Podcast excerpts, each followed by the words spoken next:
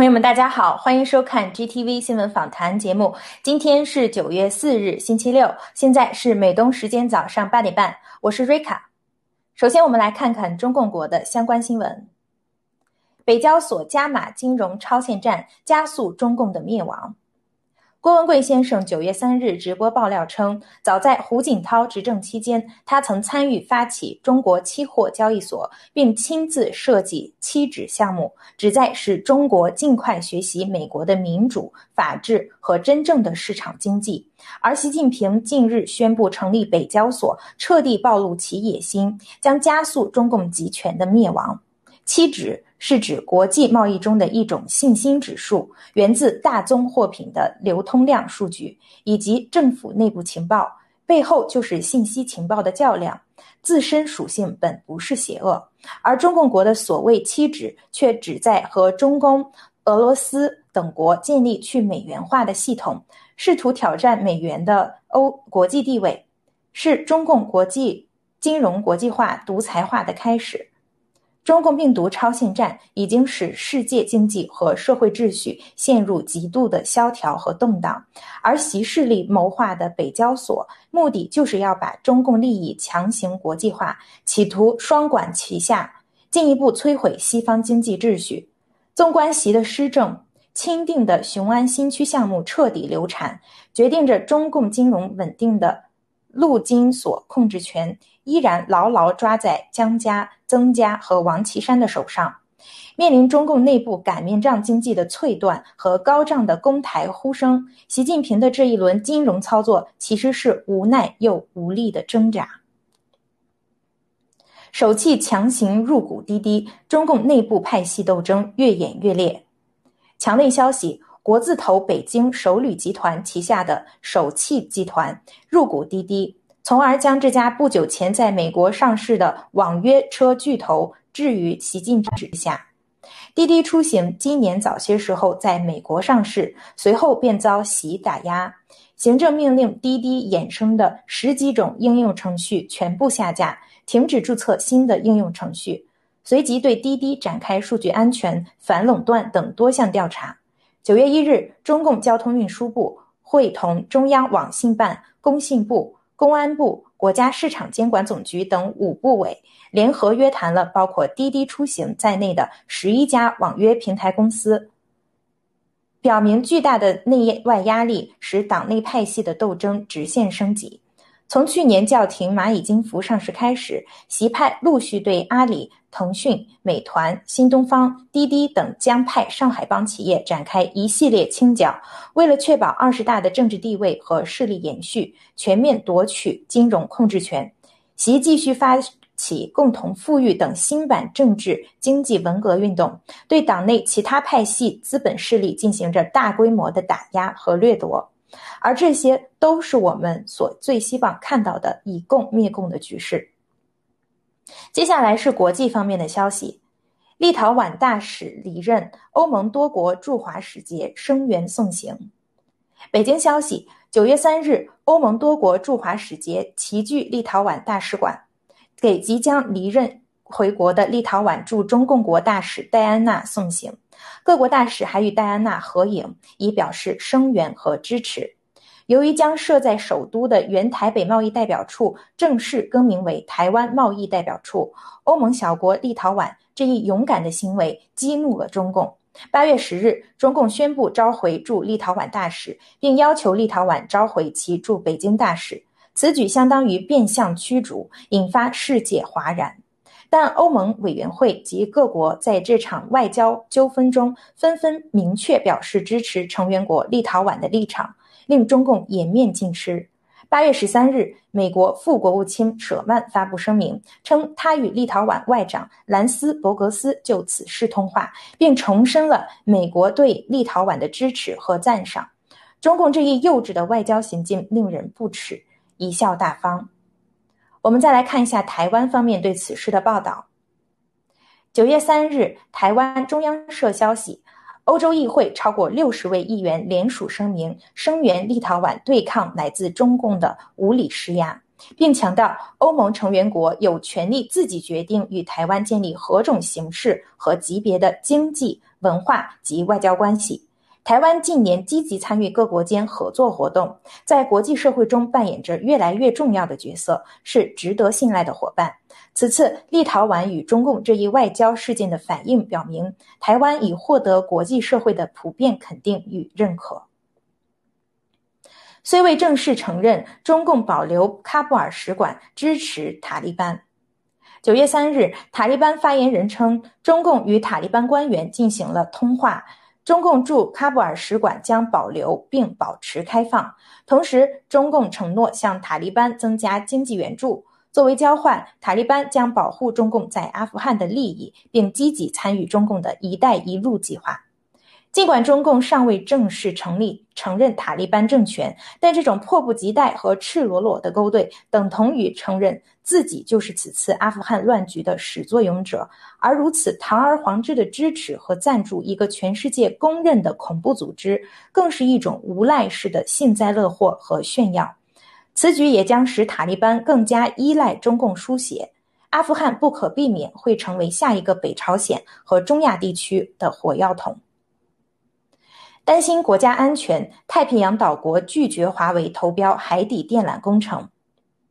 路透社消息，正在招标计划筹建一条海底通信电缆的太平洋岛国密克罗尼西亚联邦，刚刚拒绝了来自中共华海通信技术有限公司的投标。该公司的前身是华为海洋网络公司。密克罗尼西亚联邦与美国有着长期的地缘政治关系。根据双方签署了数十年之久的自由联合契约，美国一直负责这个岛国的防务，而海底电缆是中美两国在太平洋水域战略竞争中最敏感的前沿阵地之一。为此，中共一直在努力寻求机会参与太平洋岛国相关项目的建设。由于海底电缆的数据容量远远大于卫星传输，美国担心像华为这种有着中共军方背景的通信公司会利用电缆设施进行间谍活动，损害区域安全。在美国的警告之下，密联邦、基里巴斯、瑙鲁等太平洋岛国先后拒绝了中共公司的此类合作要求，转而寻求美国及其盟友澳大利亚等国资金技术来完成这些项目。拜登签署行政命令，将解密九幺幺调查文件。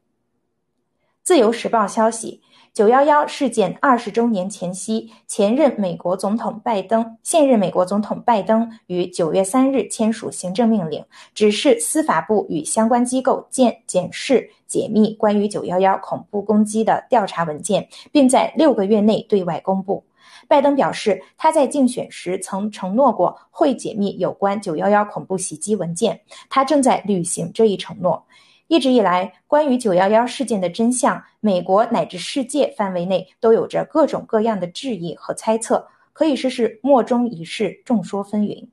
包括九幺幺遇难家属在内的美国公民，也都在要求美国政府公布这些调查文件和档案。我们来看下一则消息。特鲁多民调落后，加拿大保守党有望上台执政。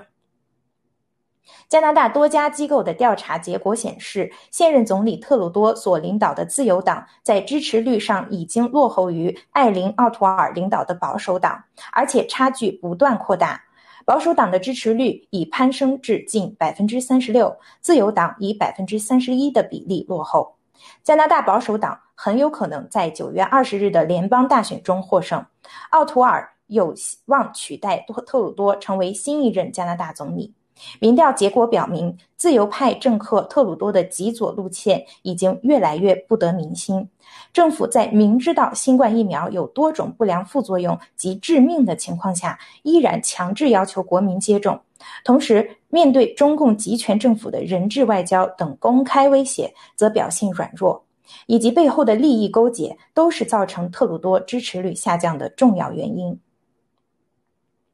仓促撤军阿富汗，欧盟或将被迫与中共合作。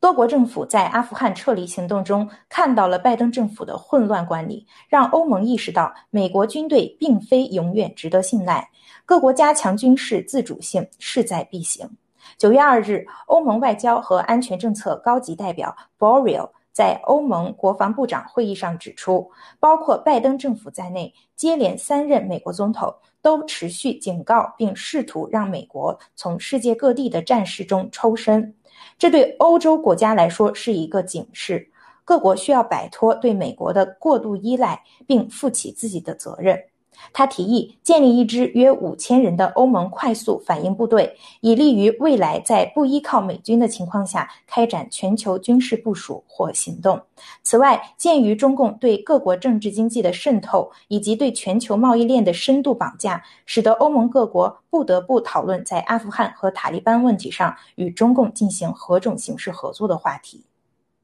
接下来看病毒及疫苗方面的消息。洛杉矶县考虑要求学生强制接种新冠疫苗。每日新闻网九月一日报道，洛杉矶教育局局长杜阿多与公共卫生局局长费雷尔日前在新闻发布会上表示，正在考虑要求对该地区的学生全面接种新冠疫苗。据悉，该地区卡尔费城此前发布的疫苗接种强制令。但据美联社与 NORC 公共事务研究中心最新一项民意调查显示，超过半数的家长并不支持对十二岁及以上的在校学生进行全面疫苗接种。前辉瑞公司副总裁耶登博士已经向英国家长发出警示：新冠疫苗极其危险，会引发血栓和神经系统方面的疾病，甚至导致死亡。心肌炎和心包炎将会在英国和欧洲被正式列为新冠疫苗副作用，并纳入数据采集流程。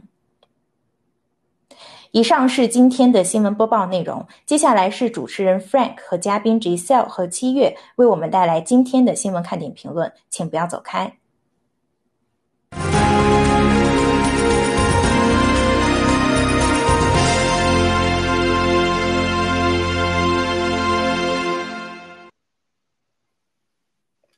观众朋友们，大家好，我是 Frank，谢谢 Rika，啊，欢迎大家继续收看 News Talk。那么今天呢，我们有很多的话题要啊进行这个讨论。那么在此之前呢，我们回顾一下，就是啊，自八月三十号啊郭先生这个大直播以来，太多的信息需要我们去消化。那么全世界也发生了翻天覆地的变化。那么现在呢，啊呃，就请首先请那个吉塞尔和。啊，我的 partner 还有七月战友，给大家打个招呼，然后我们开始我们的讨论。大家好，我是 Giselle，欢迎来到新闻访谈节目。大家上午好，下午好，晚上好，我是七月。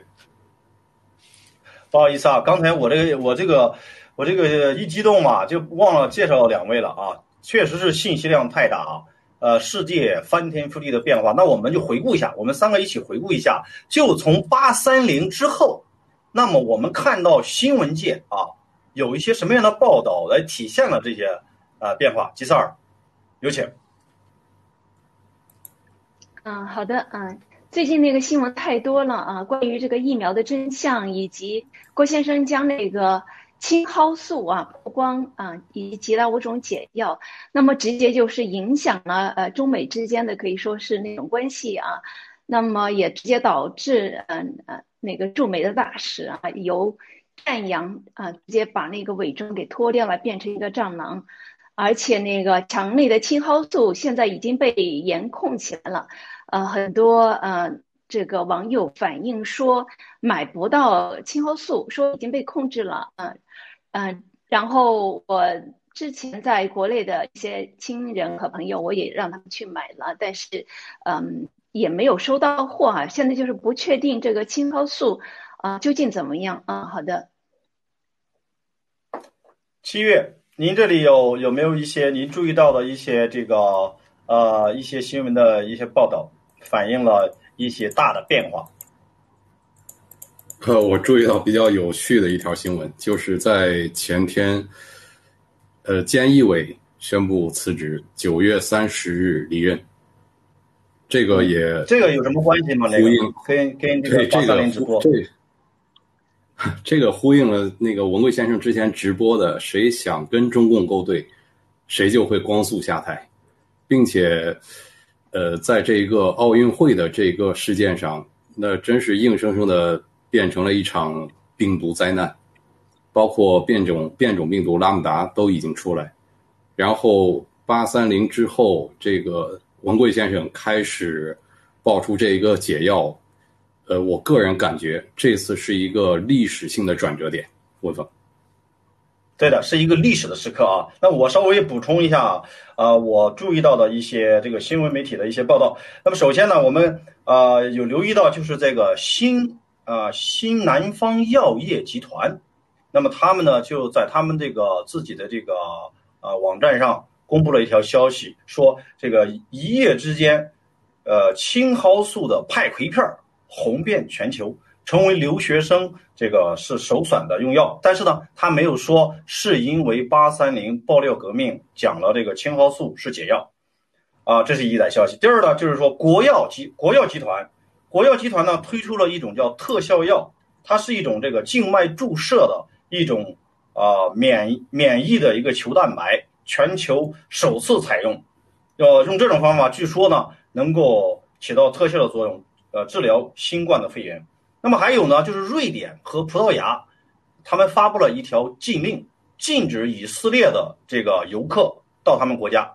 那么啊，其中就包括了已经接种疫苗的。这实际上就是通过这个禁令呢，也是就是啊，相当于是承认了这个疫苗打了疫苗后也是有问题的。那么另外还有一个呢，就是在日本啊，在日本那个 Moderna 和日本的他们在日本的分销商，他们呢说。啊，计划要召回啊一百六十万剂的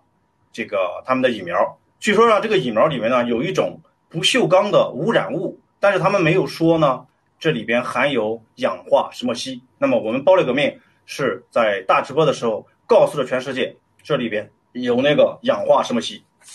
好，那那接下来呢，我们就呃进入我们第一个呃第一个这个话题，就是 CCP 他们是很早。就知道了这个，呃，叫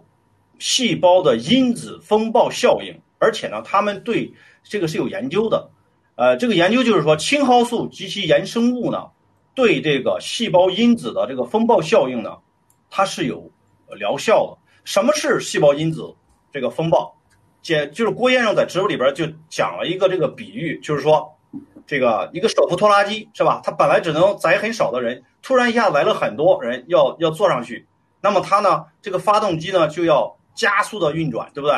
那么这个就好比我们的这个人的这个免疫系统，这个免疫系统它是它过度反应以后呢，它就会造成很多就是我们人体的一些这个跟免疫系统有关的一个细胞，比如说白细胞等等哈，它就会把我们自己的这种健康的组织给这个吃掉，比如说。这个血管壁等等，所以这就会造成什么呢？就会造成这个血管的这个堵塞，器官的这个衰竭。那么，那么 CCP 的他们一早就知道这个事儿，呃，那么我们可以看到呢，就是在 BBC 中文二零二零年五月十四号啊，BBC 中文他们就有报道讲了这件事情，就是叫做细胞因子风暴。同时呢，在二零二一年四月。啊，在四月份呢，他们有一期这个中国的这个医学杂志，叫做《中国急救医药》。那么在这里边呢，就讲到了青蒿素及其衍生物，它对防治细胞的因子风暴，它们是有一个巨大的一个啊这个价值的。所以呢，我想就吉吉塞尔，我想想你，请你谈一谈，就是 CCP 他们呢，到底就是在这场疫苗以及这个解药里边，他们到底在啊？通过这些新闻，你是怎么解读的？第二啊，这个 CCP 它本来对好的啊，CCP 它本来呢就是想通过这个疫苗，然后疫苗护照啊。啊，呃，就是来控制奴役全球，实现它的那个全球共产主义嘛。那么，呃，病毒呢，只是一个烟雾弹。这个烟雾弹之下，一开始，呃，我相信大家呃对那个武汉疫情是记忆犹新的哈。那么，我们现在回过头来讲啊，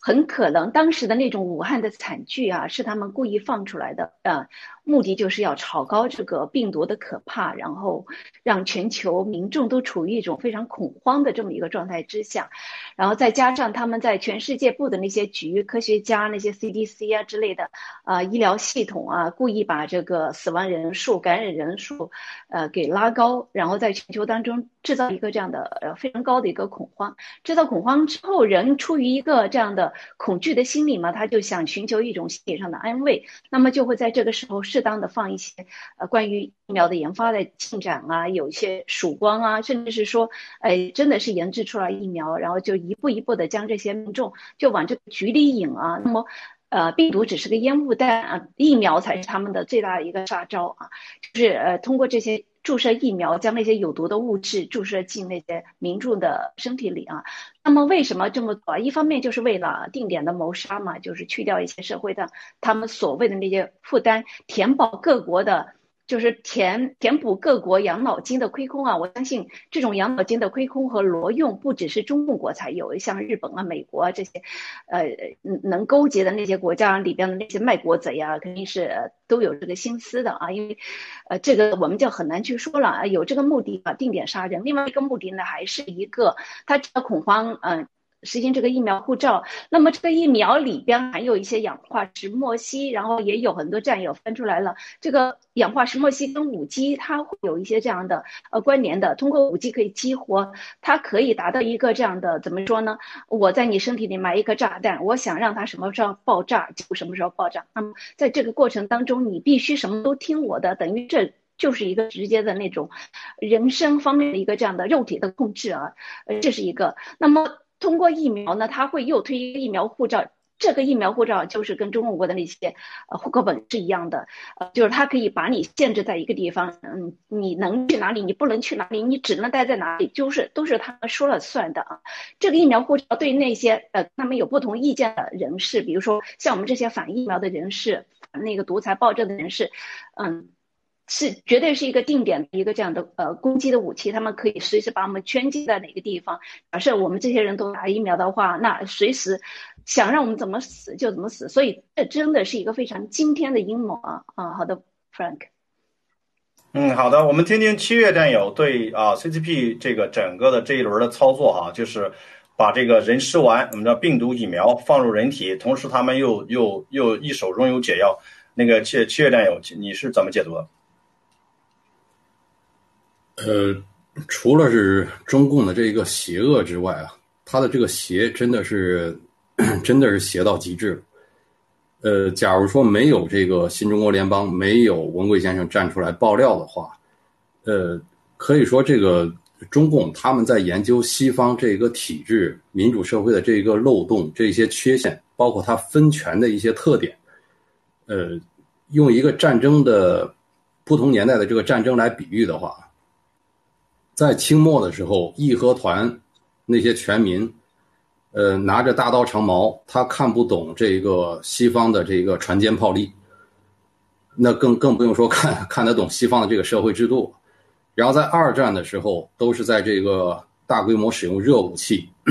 最后是大家想象不到的是原子弹来结束这一个太平洋战争。到现到现在到今天。竟然是西方社会发达国家，他们竟然看不懂，甚至是对中共的这场超限战反应如此之慢，包括对本国国民的人的生命、生命的这个看待的如此的是淡化，或者说是如此的这个冷血，包括现在华尔街还有美国的一些政客都还在想着和这个中共来勾兑，呃。我只能说，中共发动的这个超限战这一系列的操作，到今天为止，包括是自编自导的一场放毒、一场灾难，然后再拿着疫苗，装着是这个呃救命来的，其实是给你安上更多的定时炸弹。这一系列的操作真的是很厉害。如果说没有文贵先生站出来，一系列的破局、一系列的出招的话，一系列的拆招的话，那真的是世界真的是。黑暗的黑暗黑暗降临，我操！啊，是的，谢谢啊，谢谢两位的解读。就是啊，呃，在就是从爆料革命，就是这几天的爆料以后呢，我们看到啊，就是中共已经对这个青蒿素这种呃派葵片儿，还有一些其他的一些衍生的这个这些药呢，已经开始实行严格管控。那么，甚至现在连一些这个企业的一些这个企业的高管，甚至是控制人，现在他们都。叫一盒一片难求啊！这里这里边在郭先生的这个盖特盖文下面就有这样一个盖文，就是说，也有有有有人说啊，他找他的这个同学朱伊拉，朱伊拉现在都应酬不过来，都没有办法给他的同学去搞一点这个青蒿素这些药，因为什么呢？因为货源已经被 CCP 给控制了。那么这里边就牵扯到啊，这个南方。呃，广东的新南方药集团有限公司，它的法人代表是朱拉伊。那么郭先生爆料，在九月三号，就是昨天爆料也讲到了。那么他的这个实际的控制人是谁呢？是马明哲。那么王岐山是王岐山是这个背后的大大的股东。这我就想问一下吉萨尔战友，就是这，就是通过这些郭先生这些爆料，您是如何理解就是盗国中共盗国贼的这些家族？啊，他们的这种邪恶本质的，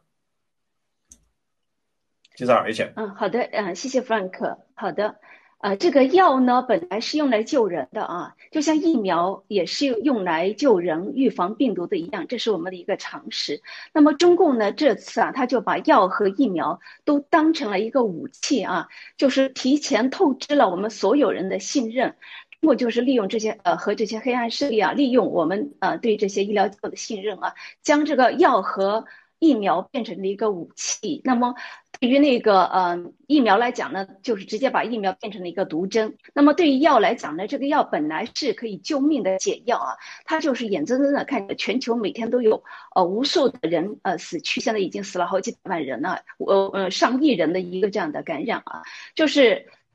他们可以说啊，是已经全部透支了所有人对这些权威机构、对他们政府的一个这样的信任。那么，我想经过这一次以后啊，全球的人类真的是呃，他们还有多少人会去相信政府、相信这些权威机构、相信科学家、相信？呃，他们的医生相信疫苗，还有敢还有多少人敢去打疫苗啊？这是我们应该要思考的一个问题。呃，就我个人来讲啊，经过这一次事件之后，那么所有的疫苗我都会心存这个怀疑啊，我不会呃，我不会再轻易的去呃接受这种呃疫苗了。这这就是他们透支我们对他的信任的这么一个直接的影响。好的，Frank。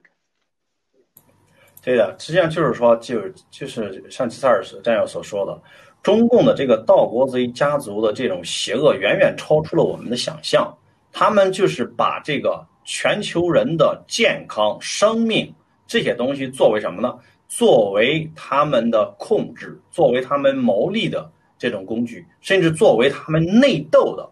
这种工具。那么还接下来就是说，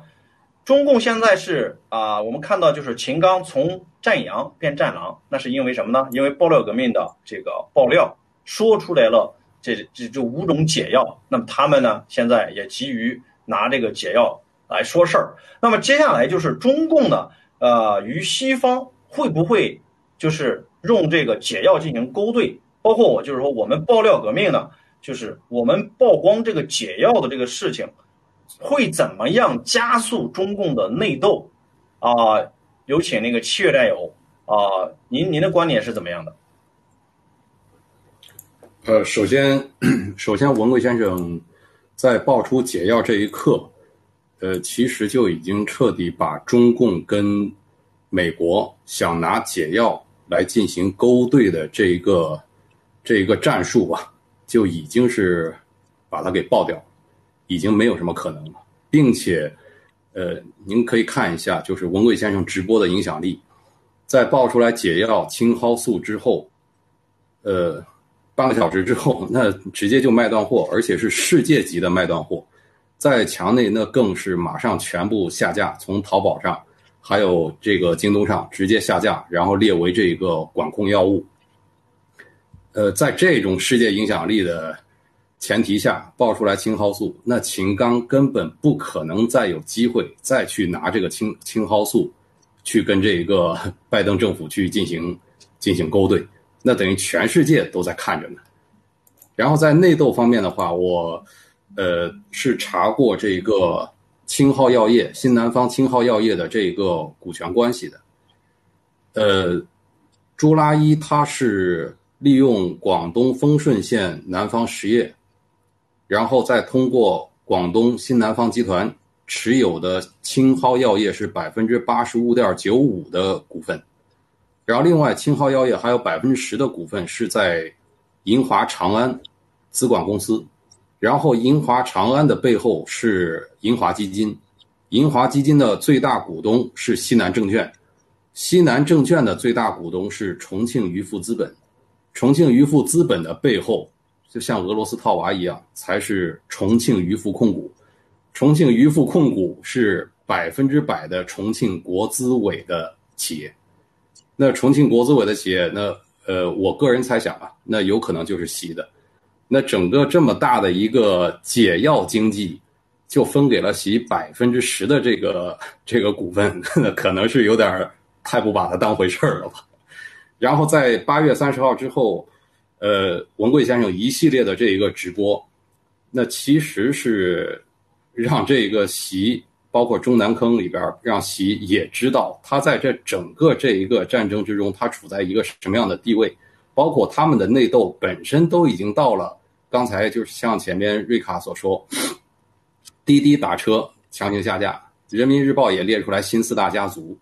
然后现在已经开始调查马明哲，马明哲中国平安已经是准深水区了，背后更深的那是鼎晖和红杉。现在已经到了，就是我砍你一条胳膊，你卸我一条腿的这个地步了。然后这个解药经济再把它爆出来，席才分了多少？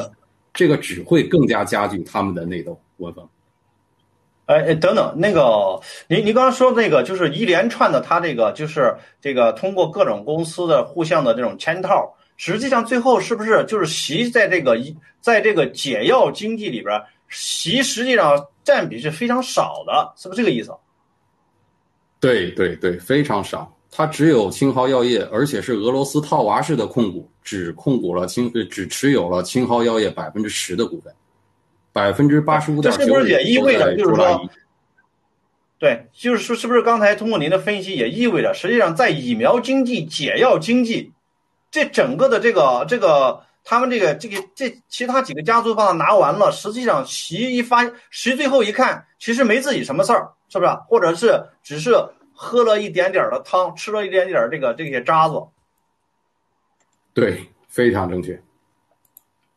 OK，好的，谢谢这个七月战友非常这个啊非常用心的分析。那么接下来我们看一些这个经呃看一组这个经济数据。哦，有请。Frank，我可以补充一句吗？好的，好的。嗯。我个人觉得哈，这个呃病毒啊、疫苗啊，这场战争还远远没有结束，所以说牵涉到的那些病毒经济、疫苗经济等等啊，以及解药经济等等啊，啊还远远没有开始。那么说呢，这的确是一个非常大的一个蛋糕，很可能呃不只是牵涉到中共这些呃内部的黑暗势力啊，还有呃国际上的那些。啊，黑暗势力啊，他们可能都是会来，嗯，想分一杯羹。那么，我个人觉得呢，目前啊，虽然来讲，啊，曝光了，我们曝光了那个青蒿素、呃，伊维菌素等等啊，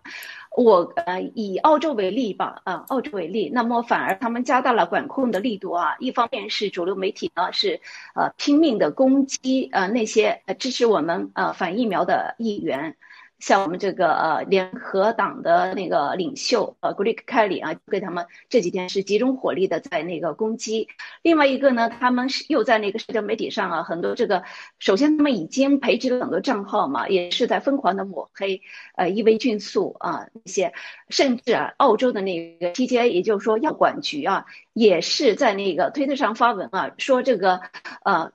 那个医生不能给呃。这新冠患者开异维菌素，它明确呃规定了，而且另一方面呢，还加快了那种疫苗接种的那个速度啊，有在那个青少年当中，就是十二到十五岁之间的青少年当中啊，很可能就是会强制接种。那么是呃呃，也就是说今年九月十五号的样子啊，所以我个人觉得这个大重置的呃。这个脚步还是在呃往前推进，没有慢下来的那种迹象啊。好的，Frank。对，惯性，他们的这个大重置的计划，就是黑暗势力的这种惯性还在，还在这个应该讲还在继续着。但是因为有过爆料革命这些很多的事情，我们又看到了在发生了一些。在就是说，我们说的作用力与反作用力，我们能看到了这个反作用力在慢慢的起作用。那么，那我们接下来看一些看一在这个跟这个美国经济有关的。那么就是在应该是在昨天的话，昨天的话呢，这个美国呢公布了这个非农数非农的这个就业数据。这个非农的就业数据呢，可以讲就是公布以后呢，就是远远低于市场的预期。市场预期呢大概是这个七十二万个这个岗呃七十二万个这个。呃，职位，但是实际上呢，只有二十三点五万个职位。那么这个新增的就业呢，我们可以看到，它是今年一到八月份最差的一个月啊，这是一个。同时呢，我们看到就是在郭先生的概文里边推出了，也推出了一个一个新闻是什么呢？就是美国的这个叫做证券结算的公司，他们把这个就是这个他们的这个 member，也就是说他们的用户的这个呃这个呃存储的这个。呃，这个资金的这个门槛儿从一万美元提高到了二十五万美元。那么我大概看了一下他们的这个，呃，他们这里边的一些就是一些一些说法啊，也就说他们做了很多回测测试啊，然后怎么样能够这个减少一些暴露的风险啊，等等等等，这都是一些这个他们自己的表面的说法。那么我们把这两个啊放到一起，那么呃，有请那个七月。给我们解读一下，就是美国的美国他们的这个这样做，他们的目的是什么？那么美国的这个非农就业数据，那么远低于预期，又说明了什么？好的，有请七月战友。好的，好的。呃，美国的非农业就业人口数据是呃，美国它衡量就是本国经济一个非常重要的指标，它每周都有一次公，呃，每个月都有一次。那个是每个月的第一周的周五晚上，然后呃，美东时间是八点半，然后公布这个数据。非农业就业人口的减少，就毫无疑问是美国经济衰退已经是事实，它不是预期了，已经不再是预期了，而是事实。然后在呃美国的这一个，我我刚才也看到那个呃。那条消息，他他这个还不光是就是要求结算公司，这个还是美联储和证监会共同发文，共同发的一个就是新的一个交易规则吧，保证金按金比例调高，其实这就意味着是在减小这一个风险敞口，说白了，他们还是不希望这个，那肯定啊，不希望这个美国股市，呃，造成这种碾压式的这种下跌。呃，现包括现在美国股市所在的这个三万六千点的这个高位，已经是历史高位，它的这个风险敞口是很是很大的，而且再加上它和实际的经济增速其实是一个背离的现象，就是指数是在上，指数是在是在增高，但是实体经济就是刚才出来的这个非农业就业人口数据。它是在呃急剧减少减小，而且还不是减小，是急剧减小。然后我们再看它这个交易细则里边，呃，保证金这个存呃结算公司的这个结算的保证金从一万是调到了二十五万，是二十五倍。这种这种调高是这种调高是史无前例的。他们自己也知道，如果说这次的泡沫破裂，美国股市的泡沫破裂意味着是什么？文峰，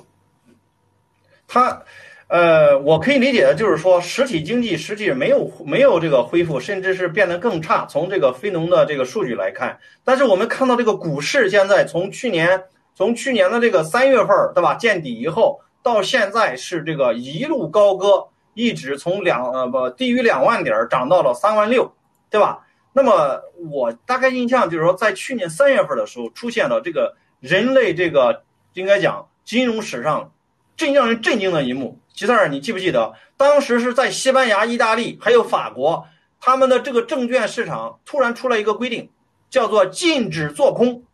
吉特尔，你还记得这个不？有没有印象？在去年三月份的时候，嗯，Game Storm，对，嗯，它叫禁止做空，有就是意大利、西班牙、法国当时出了规定，股市不能够做空，对吧？你只要做多做空，你只能做多，不能做空。那我觉得那个呃七月，它这个有可能跟那个有点有点这个类似，有点类似啊，我不知道我说对不对啊？你继续。呃。呃，今和那个是肯定是类似的，这毫无疑问。因为现在你每交易一笔交易的成本是在给你抬高，而且是抬高了二十五倍，几乎是可以这样去理解。呃，金指做空的话，其实还有一次，就是在近十年吧，还有一次，嗯，是哪一次呢？就是次贷危机爆发的时候，呃，在零七年被对零七零七年零七年第一家那个投行倒闭，就是贝尔斯登。他倒闭的时候，就是当时就呃是小布什，然后宣布的是股市禁止做空，也是宣布了这一次。呃，零八年这个次贷危机，可能大家对他的这个印象都不是很深，只是停留在这个字面是因为他没有对经济造成实质性的太大的冲击，被各国央行联合救市救回来了。然后在那个 QE 的这个操作就不说了。但是真正的，它这一个银行当时的这一个银行产生的这一些坏账，并没有消失，也没有解决，都在哪儿呢？都在负债表里边，都在政府的负债表，还有这个联储负债表里边，都在这里边。然后这一次也是又到了这个节点，我们之前都有聊过，就是经济危机的话，如果你不让它发生，就是不让市场进行自我调节的话，它一定会计价到下一次。叠加计价发生，如果说这次也发生的话，那就是要连带着上一次的次贷危机对市场造成的冲击，他们一起发生。所以说，你看现在不管是美联储也好，还是那个联邦政府也好，他们现在是如临大敌，摆在头上的两把剑，一个是经济衰退，然后就是股市泡沫破裂，还有一个就是联邦政府债务危机。文峰，嗯。好的，吉塞尔，请问一下啊，你说啊，啊，对，我想请问一下七月哈，他这个将一万美金提高到二十五万美金，呃，有没有呃那种跟，就是是不是想把这些散户给呃排挤出去啊？因为之前嘛，前几个月在美国华尔街发生了一起，呃，散户抱团绞杀那些华尔街的那些多头和空头那些。资资本的那那那种游戏啊，我还记得当时我们也报了新闻。你觉得有没有这个呃是有没有这个意思在里边呢？呃，这个占的成分非常小，更多的还是在减小这个风险敞口，降低提提高你的交易成本，然后降低你的交易活跃度。嗯，好的，好的，好的，好的。总而言之呢，就是这个新闻呢，我们能能感受到就是那种含义，就关键是说，这个美国啊，美国现在就是这个呃，擀面杖经济就是这个美国的股市一直在这儿坚挺着啊。郭先生也也也也说，大概能挺到年底，对吧？那已经不错了。那么我们能看到，就是说他们现在的这一系列的这种提高这个门槛儿，也是。做了一些这个风险的一些控制，应该是这样。那么我们啊，由于时间原因呢，我们继续往下，我们看下一个这个话题，就是在啊昨天郭先生直播讲到了中共国的这个房地产。那么这个房地产呢，就是整个的这个啊，整个的这个市呃市值吧，就九十万亿，可能是一百五十万亿啊，是 GDP 的这个五倍。那么这里边呢，平安它扮演了一个很重要的角色。对吧？因为当因为这个房地产很多的资金呢，它是来自于保险公司，还有信托公司，啊，而且郭先生在直播里面讲到金融票据，而且都是假的。这个这个马明哲呢，他投资这个房地产，比如说那个那个叫华夏幸福，他看中的是什么呢？是这些房险公司它背后的这种政商关系，尤其是他们比如在在这个常委这个层面的这种关系，他是非常他投资的是投资这个啊。那么这里边就。啊，请问一下这个呃七月，为什么说这些票据全是假的？还有就是说，还有他这个资金为什么不是来自银行，而是来自于这个保险和信托？这个这里边是是怎么解读？接着要，呃，是因为在银行它是有一个存贷比的规定，包括就是它贷款它的这个贷款业务也是受到这个严格限制和监管的，所谓的啊中共的这个限制和监管。呃，其实 派生货币最大的这个机构是信托，信托它我们就刚才说到那个票据业务，票据业务在信托里边它是怎么造假的？呃，你在开票的时候，银行给他的，比如说承兑汇票，银行给他的这一个是有保证金比例的。比如说你有一个亿在银行，呃，我们打个比方，保证金比例是百分之三十的话，你有一个亿在银行，你就可以找银行开三个亿的承兑汇票。开出三个亿的承兑汇票之后，你就可以到其他银行去贴现。呃，这个你能呃能理解吧？加杠杆就是就是一呃呃，你你你存了一块钱，我我给你那个，我给你我给你三块钱是吧？我我贷给你三块钱，是这个意思吧？就是加杠杆嘛。对对对对对对，你可以您可以这样理解。然后就是那就是一开三，比如说你存一个亿的话，或者说有一个亿的授信的话，那你就有可以开三个亿的这个承兑汇票。三个亿的承兑汇票，你贴现出来之后是三个亿，三个亿的话，你如此反复，一开三，三开九。九开二十七，对，七开八十一，对，你就可以就是无限制的往往下开下去。当然，你不是不能不能像那个已经被控制的那个赵本山那小 那个电影那小品一样，你不能薅羊毛的时候不可能可着一个薅啊，对吧？你让三个亿之后，你可以分开，然后找其他几家银行这样去贴现。呃，你这样这样全部赚下来之后，那您想一下，就是这一个票据的黑洞到底有多大？所有人都在从这个银行里边去套钱，而且在贴，他不光在开票的环节是在造假，他在贴现的环节也是造假。贴现的话，你必须要有业务量，你必须要有这个呃那个税务证明。那这些怎么去？呃，中共不是有一段时间就是打击那个虚开增值税发票，增值税，因为你拿这个对整个这个增值税发票之后，然后你虚办一套这个流业务流程，你就可以去贴现。这是贴现的时候他们的要求，那更夸张的是，到最后到那个呃增值税发票，他干脆虚开也不虚开了，直接就拿着复印件就是造假，直接就是从银行里边去 进行贴现。对，然后就是做的最做的。我我我我我打断一下，对不起啊，七月，我我想问一下吉赛尔哈，吉赛尔，你看哈，就刚刚七月战友讲的，就是这个加杠杆，就是说呃，比如说哈，你存了你存了这个一个亿，我可以贷给你三个亿。三个亿你贴现以后呢，又可以贷给你九个亿，你这样子就一下子可能就是变成了什么呢？一变三，三变九，九变二十七，你就有二十七个亿，甚至你可能变成两百七十个亿。但是呢，这两百七十个亿呢，你知道，你实际上你很多的这个成本要交的，对不对？最后变成了，嗯，由于加大杠杆，你的这个成本啊，就是你资金的成本你都交不起了，你交不起了，你说你最后会怎么办？你拿着两百七十个亿。你说你会怎么办，吉塞尔？呃，这个呃，这个有一点复杂，我嗯，可不可以这样简单化理解一下？请两位嗯看看是不是合适啊？比如说这个房子它本来只值十万亿啊，那么我把它做到一百五十万亿之后呢，那其中的一百四十万亿可能就是被这些盗国贼啊洗到呃海外去了啊。那么这个呃。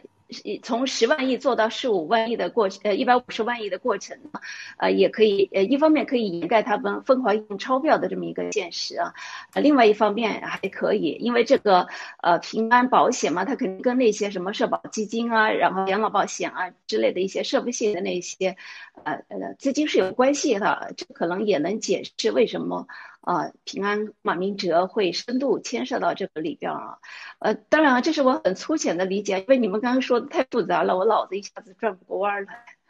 好的，嗯，我我要是你啊，我要发现我还不起的时候，我就跑路，我要么就是我有能力把这个洞给盖住，对吧？我想办法把这个把这个把这些东西我能够转嫁到这个转嫁到这些这些这个呃就是呃存款人的身上，呃就是老百姓了，咱说就是老百姓。或者呢，我搞不定我就跑路，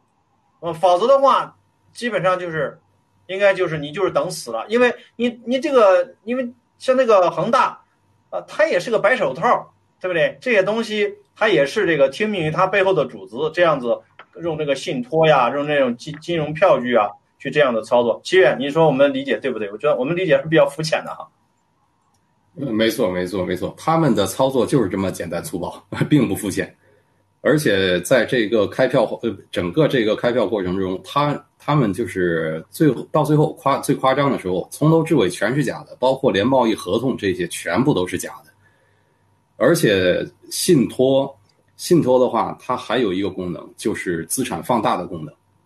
这个就牵扯到贷款，还有这个呃理财产品收益。它有一个资产放大的功能，也是造假。那怎么呃，怎怎么能做资产放大呢？这这不是债务吗？这他这个信托拿的钱不是也算债务吗？呃，它是这样，银行是有一个存贷比的，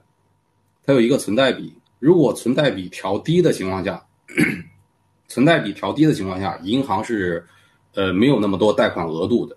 就是经常会有这个呃这个银行它行长经常会说，哎，这今年的额度用完了，贷款的额度用完了。但是他们又想赚钱，特别也想拿回扣，又不能违规，他们怎么办呢？就是找信托，信托它做的有一个资产放大的功能，比如说您有呃一一片一块地，有一块地它价值是市值啊是一个亿，但是信托就可以把你这个地评估评估成十个亿，甚至评估成十五个亿。评估完了之后，他可以把这个作为一个理财产品，打包成一个理财产品，打包成一个理财产品。这个时候，这个是单一信托，面向银行的单一信托。这个时候，银行再放款给你，它就不是贷款了，已经不是贷款的这个表内业务了，它是既做既做这个银行的投资收益，然后银行投资它直接就是按十个亿，甚至是十五个亿，然后贷款给你。你本来就只有这一块市值是一个亿的地，它有一个资产放大功能。说白了，还是从银行套钱，作假套钱。文峰，明白了，明白。OK，就是就实际上通过这个刚才你说这个环节，通过这个啊这个造假把它评估给它放大，实际上这就是虚虚增的，是这个意思吧？虚增的。好，没错。呃，那么呢，我们我可以插一句吗？好，你说。嗯，我我就在想，嗯，我就在想啊，他这个啊庞氏骗局呃之所以能够玩下去，啊，主要是背后有十四亿的老百姓在给他们买单嘛。因为，呃，之前呃老百姓可能十年就能付得起呃一一套房子，那么现在要变成，嗯呃不只是一个人付啊，二十年可能全家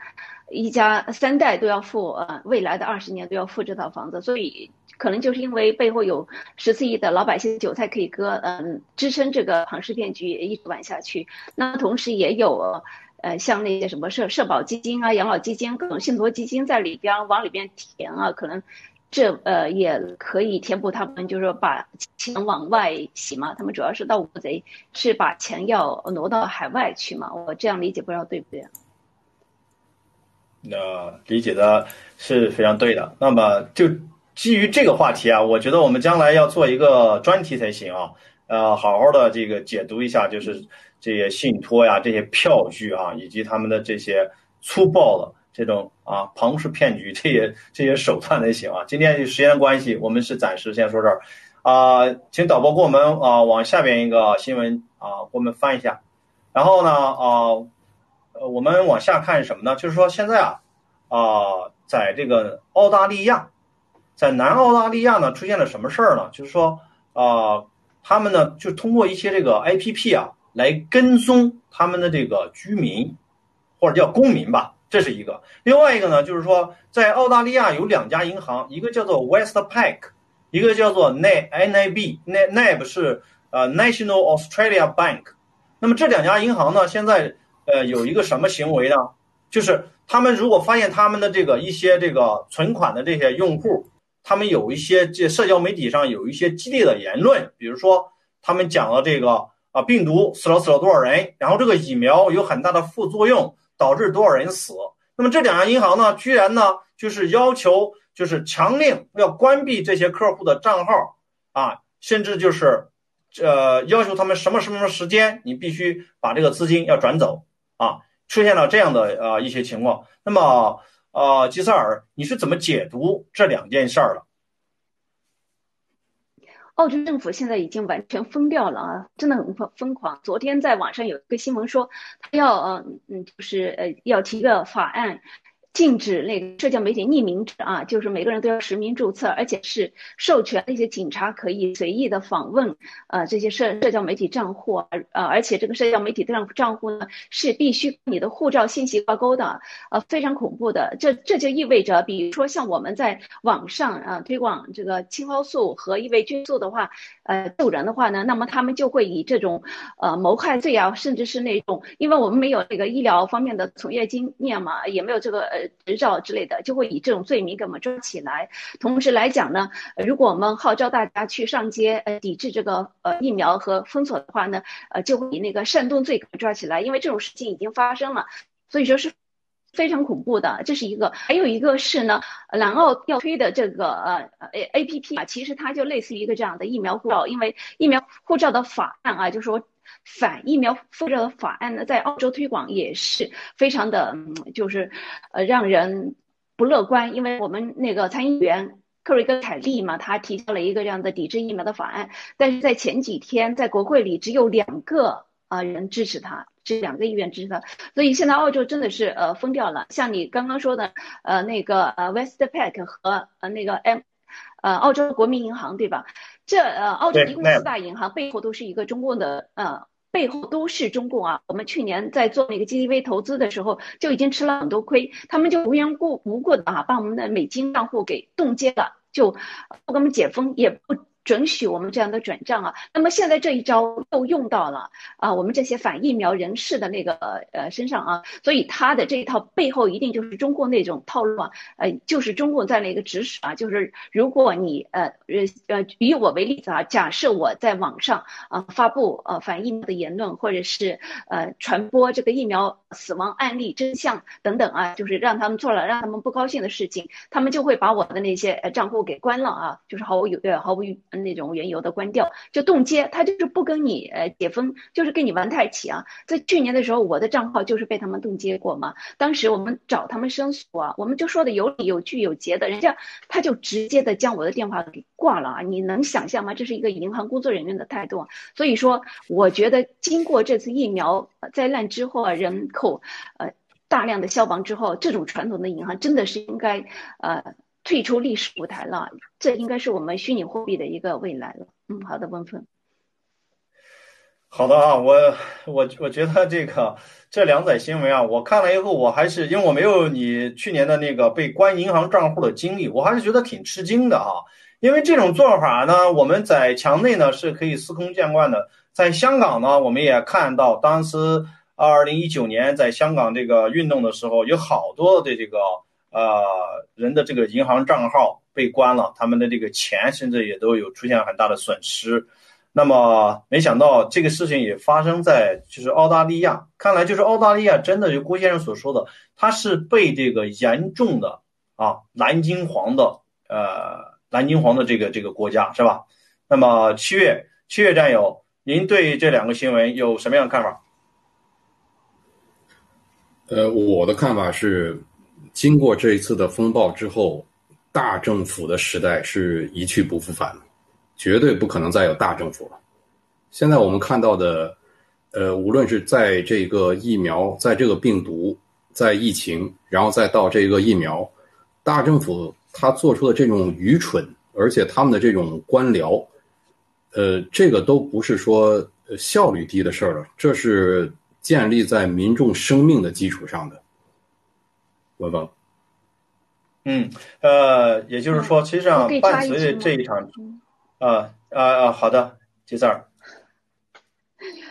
对我个人觉得，澳洲正在那个嗯大不流星的朝那个共产主义呃前进了。他现在已经完全是共产党的那种作风啊，无论是从那个言论控制，还是那个利利用这个金融的手段冻结你的账户啊等等啊，强制你接种疫苗的，嗯。呃，推广那个 A P P 呀，在媒体上宣传打压，嗯，那个抹黑呀，等等，它跟那个共产党的套路是一模一样的啊，一模一样的，而且他们还在那个要求强制那个孩子接种疫苗，要求那个老师返校必须要接种疫苗啊。这些老师呃抗议哈，抗议的话呢也是呃遇到了很大的麻烦，而且我们也知道前段时间那个澳洲卡车事件，也就是说八月三十一日嘛，啊八月三十一日啊，